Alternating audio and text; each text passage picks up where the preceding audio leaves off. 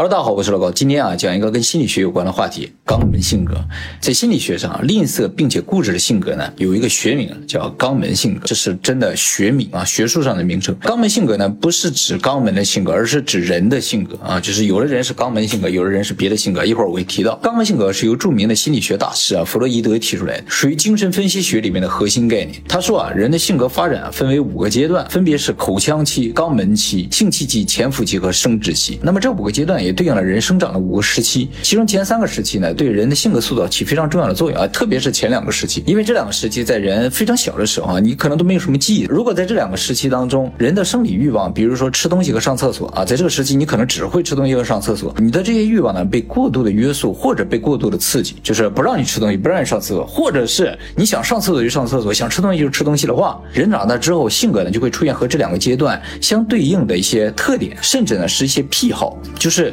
有些人有些。独特的癖好有可能在这两个阶段形成，这个产生性格上的一些算是扭曲或者是性格上一些问题的现象呢，称之为固着。那么最初的口腔期啊，是指人刚一出生到一岁半这段时期，在这个时期人就是婴儿嘛，能够自主做的事情基本上只有一个，就是吃奶啊。人连上厕所都不能自主，只有吃奶是可以自主的。其实这个时期还分两个阶段，一个是吃奶期，一个是吃饭期，就开始学着吃饭。但这个时期最重要的就是吃，所以在这个时期啊，人的嘴巴是非常敏感。换句话说，就是我们是用这个嘴在认识。这个世界，所以呢，大家经常会看到一些小孩子在啃食一些东西，是吧？他们把任何东西都往嘴里放，是吧？因为他们眼睛也看不太清楚 啊，手也摸不太出来什么感觉，他们就用嘴来认识这些东西，所以不停的往嘴里放。那么，如果人在这个时期嘴巴受到严重的限制的话，性格就会产生问题。长大之后呢，这个人就会出现悲观呢，喜欢赌博，对他人缺乏信任等一系列的性格特点。而如果这个时期人的嘴巴受到过度的刺激，就是你想吃什么都没人管，你想往嘴里吃就往嘴里吃，然后。你什么时候想吃奶就什么时候吃奶，等等，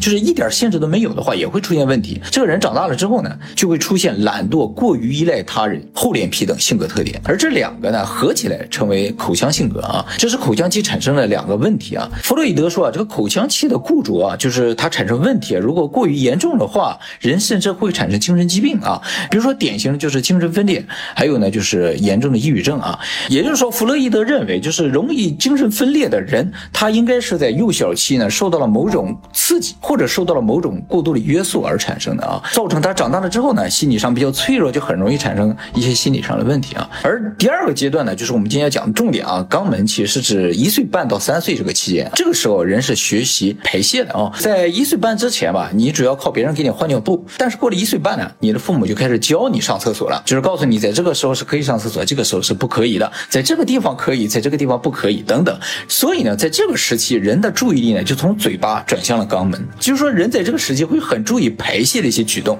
你本来想上厕所，但是你父母说你不能上厕所，你就会憋尿嘛，或者是不敢去上厕所的话，就所有的注意力都集中在这个部分。那么这个时期呢，也会产生两个极端效果，跟刚才的口腔其实是一样的啊。就是如果父母过于限制孩子上厕所，就是说你在这也不能上厕所，在那也不能上厕所，你要憋着，等到家里才能上厕所，就是孩子就会一直憋着，很害怕的，然后到家里好不容易上趟厕所。如果这种压力和释放。不断的循环的话。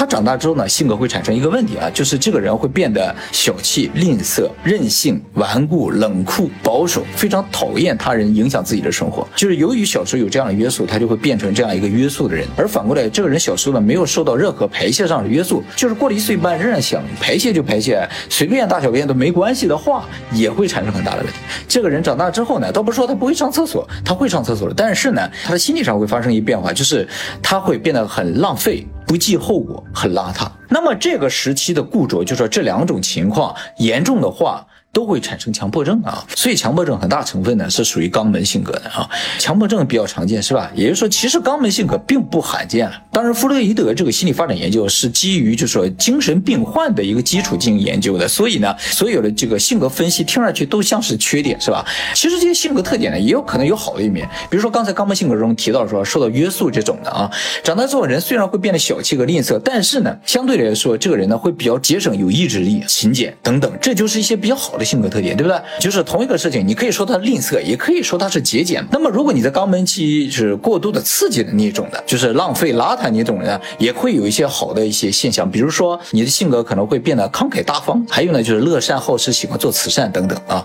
那么剩下三个阶段解释起来会非常复杂，今天呢就不重点解释了啊，以后有机会我们再讲。如果大家想知道自己是不是肛门性格呢，其实呢是有测试题可以测出来的啊。哎，我找到了五道测试题，大家可以试试看啊。就是我说到到这五种情况，你认为你是还是不是啊？你自己心里数着点啊，不要说出去啊。第一个就是你在打扫房间的时候，看得见的地方呢，总之打扫的非常干净，但是看不见的地方呢，就不太愿意打扫，是不是呢？第二个题呢，就是你去参加一些活动的时候，有时候会派发一些免费的商品，你是一定会拿的，还是对这个东西没有什么兴趣啊？或者是比如说，呃，有些网上商城打折的时候会派发一些百分之五的优惠券，百分之十的优惠券，你是不是一定要领到之后才去买东西？是这种性格还不是啊？第三道题呢，就是你和大家一起去吃饭的时候，你会只关心你的菜，还是你会关心到别人有没有吃到菜？是还是不是啊？就是你是不是只关心自己那一道菜？第四个呢，就是结账的时候啊，呃，如果大家要平分这些钱，你是不是希望就最好能平分到不能平分为止？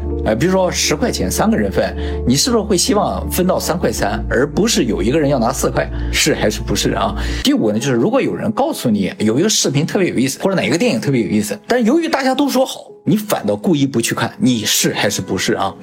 这五道题，如果你有两个。或者两个以上都是的话，那你基本上就是肛门性格。你试的数目越多的话，你这个肛门性格啊就越严重啊。你如果五个全是，基本上就是强迫症了啊。当然，大家不用留言告诉我啊，这个你心里知道就可以了。那么，既然大家知道这个测试题了以后呢，就可以先抛给你的朋友，不告诉他你要测什么，然后他告诉你啊，我大概中了三个啊，你心里就知道他是什么性格了，是吧？好，那么今天就先到这里，我们下期再见了啊，拜拜。